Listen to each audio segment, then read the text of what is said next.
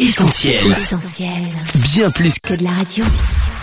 Essentiel Académie. Hélène et Mag. Salut à tous, Hélène au micro d'Essentiel Académie. Salut Mag. Salut Hélène, salut les auditeurs. On espérait ne jamais revoir ces unes de journaux et pourtant, ce vendredi 23 mars, une nouvelle attaque terroriste a touché la France. Alors coach, plus la liste des villes frappées par le terrorisme s'allonge, plus le risque semble pouvoir nous atteindre nous aussi. Vivre avec la menace terroriste est donc une réalité qui s'impose de plus en plus à nous.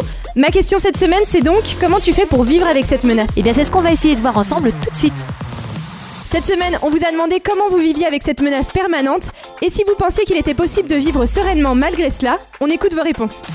Essentiel Académie. Tous les lundis 20h sur ta radio. La question est posée euh, deux jours après ce qui s'est passé euh, dans les eaux de Carcassonne. On fêtait il y a très peu de temps euh, l'anniversaire tragique euh, de ce qui s'est passé à l'hypercachère. Euh, non, ce qui s'est passé à Toulouse, pardon. Bon voilà, c'est dire aussi euh, le, nombre d'événements qui se passent et la confusion qu'on a euh, à l'esprit, mais pour autant, euh, bah, je sais pas, moi ça m'empêche pas de sortir, ça m'empêche pas d'être serein. Je l'oublie souvent, j'oublie souvent qu'il y a du, du terrorisme, j'essaye de ne pas y penser parce que sinon on ne vit pas. Et je crois que oui, enfin, même là récemment, l'attentat, enfin, j'ai tendance petit à petit à, même plus le- les voir. Avant on, y pensait plusieurs jours, maintenant enfin, on vit avec. Ouais, je pense qu'il faut continuer à, faut continuer à vivre normalement. Parce que le terrorisme, en fait, tout le monde a des façons de penser différentes. Donc même le terroriste, on, on peut pas arrêter des gens qui pensent comme ça. Donc euh, faut continuer à vivre. Essentiel Académie. Hélène et Mag. Retour de la terreur, l'horreur encore, la menace demeure ou encore le retour de la menace terroriste. Voici quelques-unes de nos journaux le week-end dernier, coach. La menace semble donc toujours bien réelle. Oui Hélène, la menace est bien réelle et les faits témoignent que le terrorisme peut frapper n'importe où et n'importe quand, dans une salle de concert, dans la rédaction d'un journal, à une terrasse de café et même dans un supermarché. Vendredi 23 mars, c'est précisément dans le super rue de Trèbes, vers Carcassonne, qu'un homme a tué quatre personnes et grièvement blessé deux autres au nom du groupe djihadiste État islamique. Plus tôt dans la journée, il avait également tué le passager d'une voiture et grièvement blessé son conducteur pour voler son véhicule. Puis il avait pris pour cible un groupe de quatre policiers. Radwan Lakdim était fiché S et se revendiquait soldat de l'État islamique. Il a été abattu par les forces de l'ordre pendant l'assaut. Une nouvelle attaque qui vient s'ajouter à la liste malheureusement longue des attaques isolées données au nom du groupe djihadiste. Une nouvelle fois encore, coach, les Français se sont donc unis pour apporter leur soutien aux victimes et leurs proches par des hommages divers sur place ou sur les réseaux sociaux. Oui, l'attitude est à nouveau au recueillement et au soutien des personnes touchées par ce drame. La France porte encore une fois le deuil et voit ressurgir la menace qu'elle essayait d'oublier.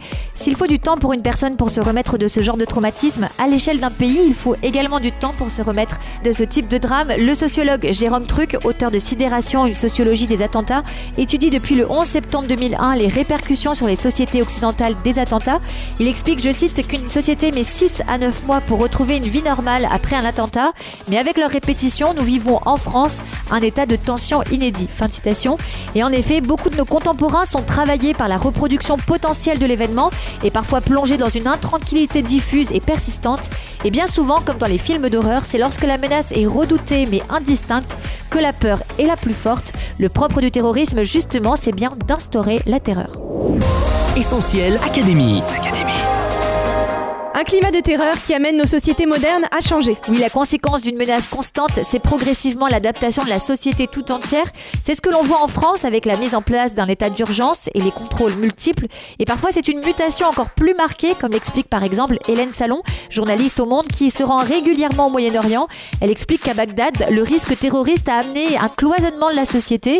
Déjà, les institutions, les ambassades, les résidences des personnalités politiques sont concentrées dans la zone verte, cerclée de hauts murs et où l'on n'entre euh, qu'avec un badge ou une invitation, tandis que le reste de la population habite dans la zone rouge. Du côté d'Israël maintenant, je cite, les attentats amènent de façon plus ou moins consciente les gens à adapter leurs habitudes, au moins pendant quelques jours, avec une réduction des déplacements, un choix de lieux moins exposés. Quand la menace se fait moins présente, eh bien le quotidien reprend ses droits. Il faut toutefois comprendre que les gens sont habitués dès leur plus jeune âge à vivre dans ce contexte. Fin de citation. S'unir avec les victimes pendant un instant, essayer de revenir à une vie normale, apprendre à vivre avec la menace permanente, s'adapter aux mutations de la société. Pour certains, ce climat de terreur est difficile à vivre et impacte leur quotidien. Oui, on pense au pire à chaque événement suspect. On se surprend à penser à un potentiel attentat quand on est dans un lieu très fréquenté. On s'imagine en danger à chaque instant, dans les transports, dans les commerces, sur nos lieux de travail et d'études. La peur peut bel et bien s'installer et prendre place dans nos cœurs. Et si c'est le cas, voilà le conseil qu'on aimerait vous donner à Essentiel Academy. Demandez à Dieu sa paix. En effet, la prière à Dieu a le pouvoir de changer les choses. Elle peut amener la paix à un cœur troublé, nous redonner le sentiment de sécurité et une espérance ferme et solide face à l'avenir, même si celui-ci semble le plus incertain.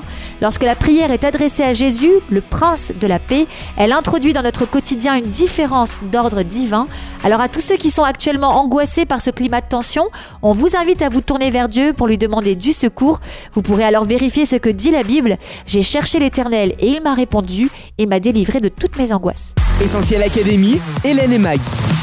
Coach, pour terminer, la lueur d'espoir dans le tableau bien sombre du dernier attentat, c'est l'acte héroïque du lieutenant-colonel Arnaud Beltrame. Oui, un acte de bravoure qui lui a coûté la vie. Lors de l'attaque, Arnaud Beltrame, 45 ans, s'est offert comme otage aux terroristes retranchés, sauvant ainsi la vie d'une otage civile. À l'intérieur, le terroriste a tiré à plusieurs reprises sur le colonel qui a été blessé très grièvement. L'officier supérieur est mort ce samedi des suites de ses blessures. Emmanuel Macron lui a rendu hommage, déclarant qu'il était tombé en héros et qu'il méritait respect et admiration de la nation tout entière. Donner sa vie en échange de la vie de quelqu'un d'autre, c'est le sacrifice ultime, un acte héroïque salué par tous, le don total de sa vie. On imagine la reconnaissance de cet otage pour qui le gendarme a sacrifié sa vie. Et cet acte n'est pas sans nous rappeler que pour chacun de nous aussi, quelqu'un a choisi d'échanger sa vie pour que nous puissions vivre. Jésus a donné sa vie en rançon pour chacun de nous pour que nous soyons délivrés de ce qui nous retenait captifs. Le don de la vie de Jésus est tout aussi réel que celui de ce gendarme mourant à la place de cet otage, mais son sacrifice a encore davantage de force car il nous donne la vie éternelle. C'est cette lueur d'espoir-là qui brille avec force dans ce contexte bien sombre. Fixons les yeux sur elle et vivons libres de nos peurs et de tout ce qui nous retient en otage. Essentiel Académie, Hélène et Mag. On se quitte, mais on se retrouve sur les réseaux sociaux Facebook, Twitter, Instagram, Snapchat et WhatsApp au 07 87 250 777 et en studio dès la semaine prochaine. Bye bye À la semaine prochaine